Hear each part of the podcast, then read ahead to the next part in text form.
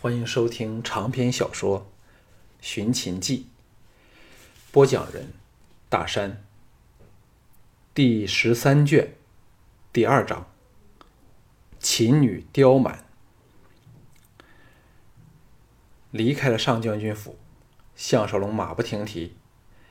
幸好，秦清府在同一条的王宫御道上，只隔了二十多座王侯将相的府邸。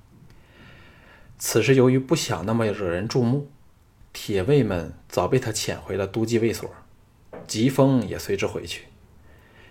为了方便走路，他脱下了笨重的战甲，改穿一般的武士服。不过，由于他体型异于常人，说不惹人注目只是假话，但在心理上总是安心一点此时，太阳逐渐往西山下落下去。道上行人车马疏落，项少龙想起了善柔，不由得涌起了凄凉悲痛。只有不断的去为他的大仇努力奔走不止，才能舒缓心中的悲郁苦楚。蹄声骤响，一队十多骑由前方疾驰而至。项少龙警觉性极高，定睛一看。历史愕然，原来竟是一对全女班的骑士。五颜六色、争艳斗丽的武士服，把这批美娘子衬得像一团彩云，从长军远处飘了过来。他们像是在比拼马速、骑术，逢车过车，遇骑过骑，转眼间来到了近前。项少龙想起昌平君说过。以奶妹盈盈为首的女儿军，禁不住好奇心，用神打量。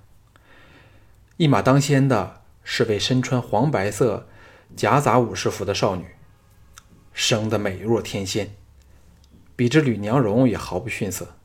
策马疾驰，更显她的青春和活力。她有一对赵志般的长腿，娇美处可与吴廷芳争一日之长短。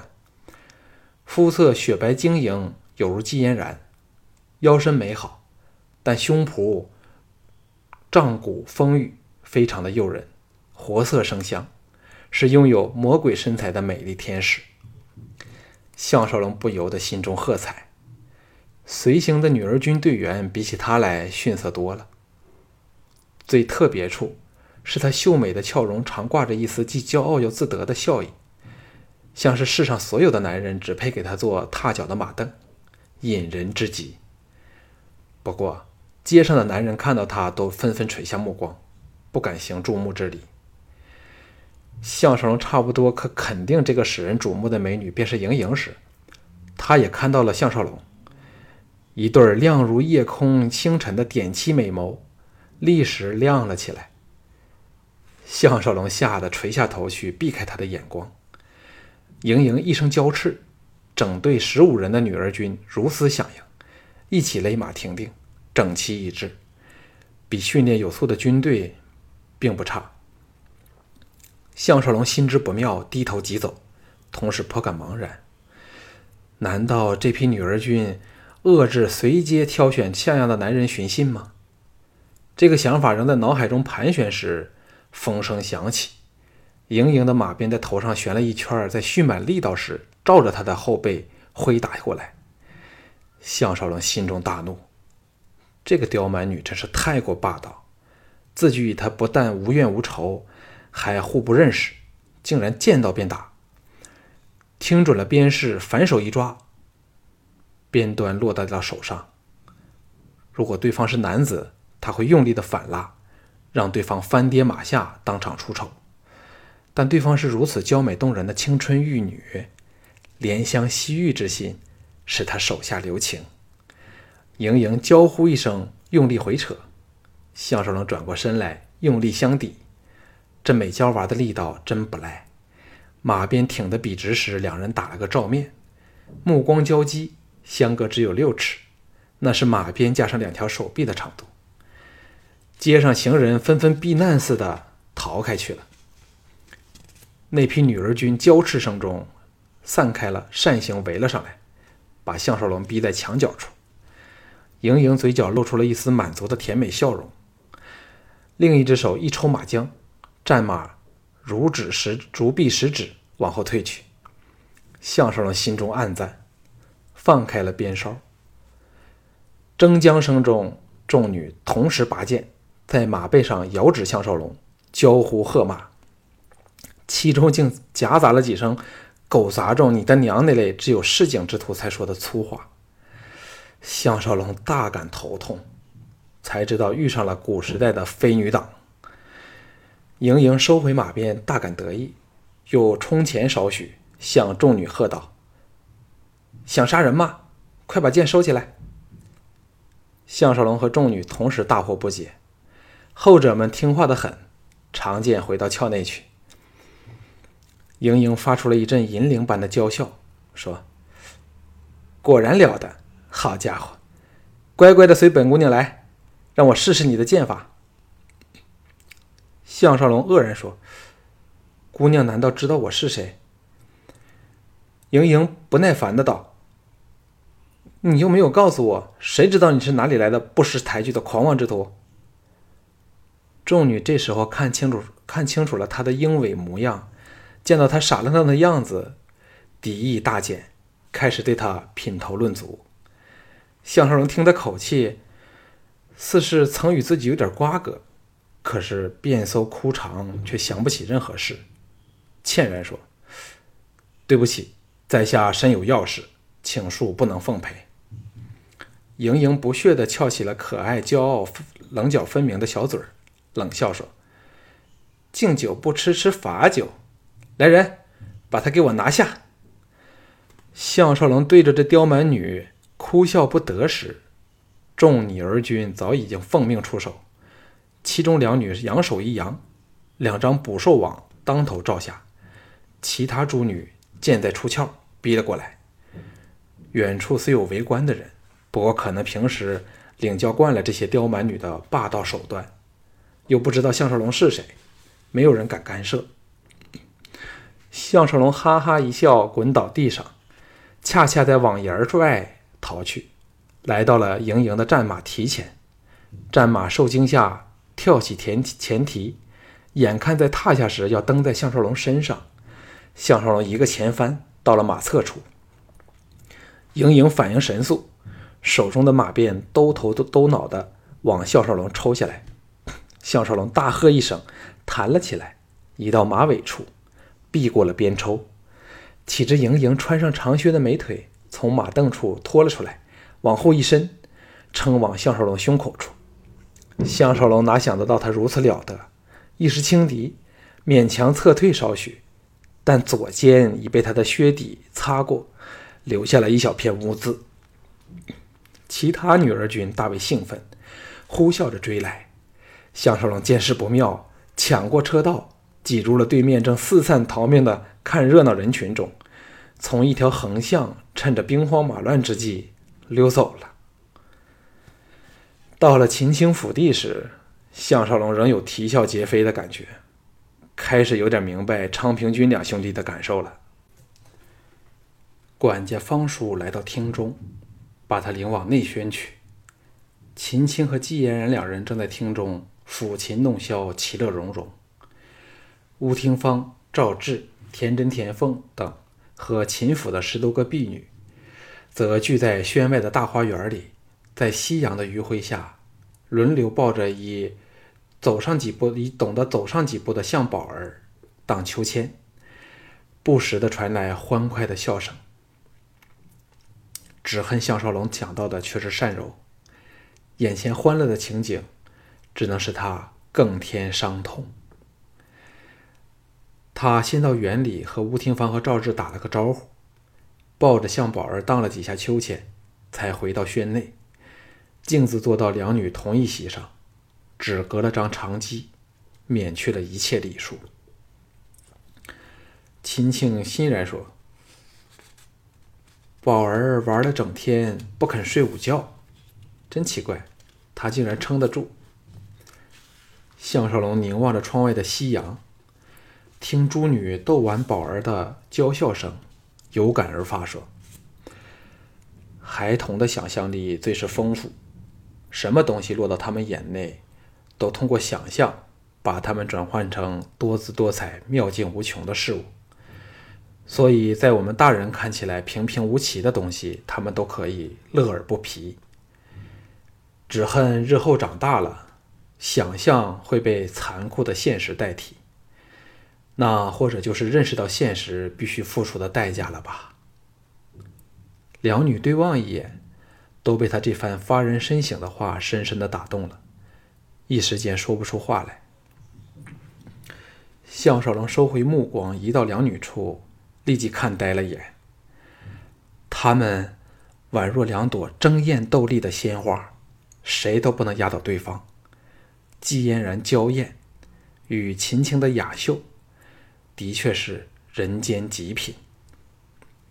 秦青俏脸微红，垂下了琴手，轻柔温婉地说：“向先生，终于找到时间来探望妻儿了吗？”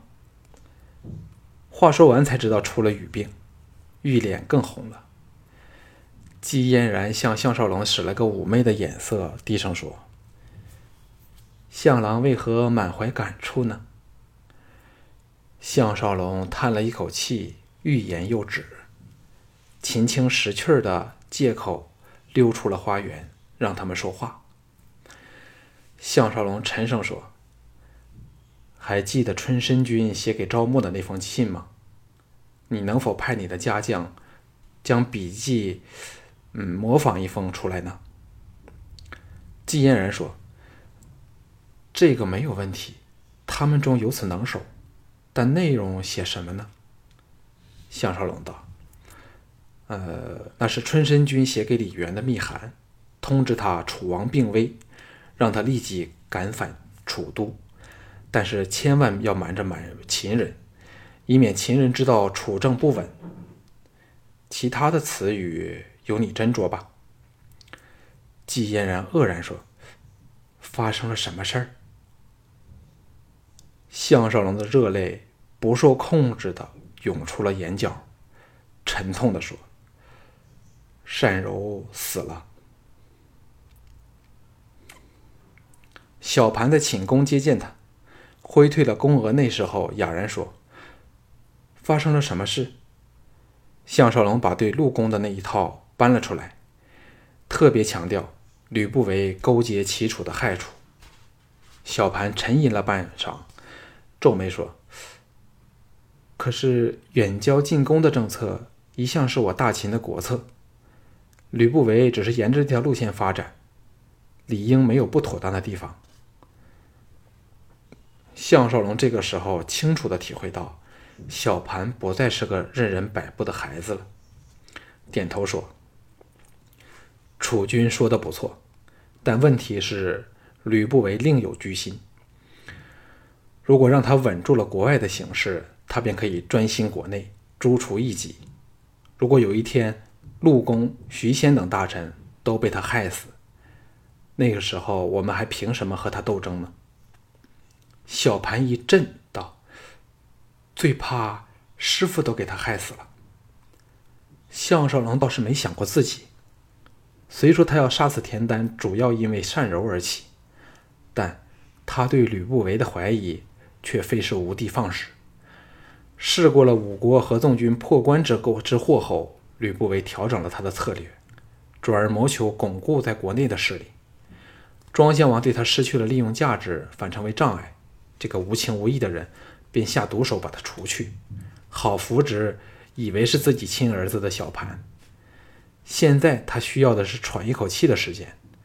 如果与东方六国仍处在交战的状态，他绝不敢动摇秦国军方的根本，例如撤换大批将领，改为启用无论声望和资历经验全部欠缺的自己人。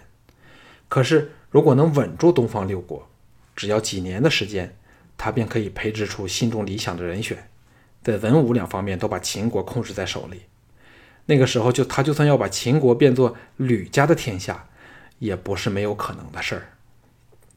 而对东方六国，三晋由于有切肤之痛，吕不韦无论用哪种怀柔手段都不会生效，所以他索性置诸不理，只是联齐结楚，订立了，呃，一例如燕归齐，魏归楚，而赵韩归秦一类的密约，那他就可以放心的对付国内所有反对势力了。经过了一番解说，小盘终于恍然大悟。由这可以看出，项少龙和小盘的关系已经不同了。换了以前，无论项少龙说什么，小盘只有听命的份儿。现在，小盘开始会有自己以君主的角度去考虑和决定了。他越来越像历史上的秦始皇了。项少龙赶到昌平君兄弟的将军府时，比约定时间迟了半个时辰。不过这是无可奈何的事儿。在他现在的心情下，能赶来赴约，已经是他对他们兄弟相当不错了。他抱着丑妇必须见盈盈的心情。带着肩头那点他靴底留下的污渍，在下人的引领下，举步进入了正举行晚宴的大厅，立即吓了一跳。那不是人多人少的问题，而是厅内左右两旁的十席里边，只有昌平君、昌文君和安谷西三个男人，其他的是清一色的女将。门卫宣布，都记统领项少龙到是，原本吵的。像是把虚实搬到了大厅的，搬了来的大厅，立时静得落针可闻。昌平君跳了起来，迎出大门，先把项少龙扯了出去，皱眉不展地说：“我也想不到舍妹竟招来了大批的女儿军，把其他的客人都吓得逃命去了，只有小安还算老友。哎，若非他是今天的主宾，恐怕他也溜掉了。”幸好你今晚来了，否则，哎，来进去再说。今次轮到项少龙一把扯着他，吁出一口凉气，说：“他们来干什么？”昌平君说：“还不是要见你这个红人儿。”项少龙嗫嚅道：“他们是谁？”昌平君低声说：“都是未出嫁的闺女。”没有一个年纪超过十八岁的，最厉害的就是舍妹盈盈和陆公的宝贝孙女儿陆丹儿。如果不能叫他们满意，今晚你休想脱身。项少龙正想问怎么样才能叫他们满意时，盈盈娇甜的声音在昌平君身后响起，说：“大哥，你不是想叫项统领临阵逃走吧？”他的视线被昌平君挡着。一时间看不清楚项少龙的模样。说完这句话后，才和项少龙打了个照面一对美目立时亮了起来，娇斥道：“原来是你！”项少龙微笑说：“不就是小将吗？”昌平君哑然道：“你们认识的吗？”盈盈跺足道。他就是那个在市集出手抱抱平，后来又不肯留步一见的可恶家伙了。项少龙这才恍然，那天来请他去见主人的家将，口中的小姐，原来就是这这个刁蛮贵女啊。上幸没有见到自己和涂仙在一起，否则可要糟透了。难怪今天一见自己，便动手拿人了。昌平君倒没有怀疑。笑着说：“那好极了。舍妹回来后，虽然恼你不肯见她，可是……”盈盈叉起蛮腰，大怒道：“你敢再说下去？”昌平君吓了一跳，陪笑说：“呃，不说便不说。来来来，我们进去喝杯酒。以前的事儿全是误会。”盈盈雀跃道：“快来！”喜滋滋的在前领路。项少龙看着她美丽的背影。特别是这个时代罕有的修长玉腿，禁不住有点意乱情迷。忽然间，他再也不感到要应付这批女儿军是件苦差事了。在某一程度上，他有点怕回到家里，见到任何与善柔有关的人和事。自从知道善柔凶多吉少后，他不住的找事情来做，主要是麻痹自己，以最刺激的方式。来令自己没有闲情去痛苦，直到善柔死了，他才知道，善柔在他心中占了多么重要的一个席位。那是赵倩之死后对他最严重的打击。